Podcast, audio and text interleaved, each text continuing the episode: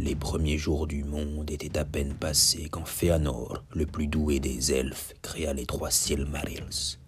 Ces bijoux renfermaient la lumière des deux arbres de Valinor. Morgoth, le premier prince de la nuit, était encore sur la terre du milieu, et il fut fâché d'apprendre que la lumière allait se perpétuer. Alors il enleva les Silmarils, les fit sertir dans son diadème et garder dans la forteresse d'Angband. Les elfes prirent les armes pour reprendre les joyaux, et ce fut la première de toutes les guerres. Longtemps, longtemps après, lors de la guerre de l'anneau, Elrond et Galadriel en parlaient encore.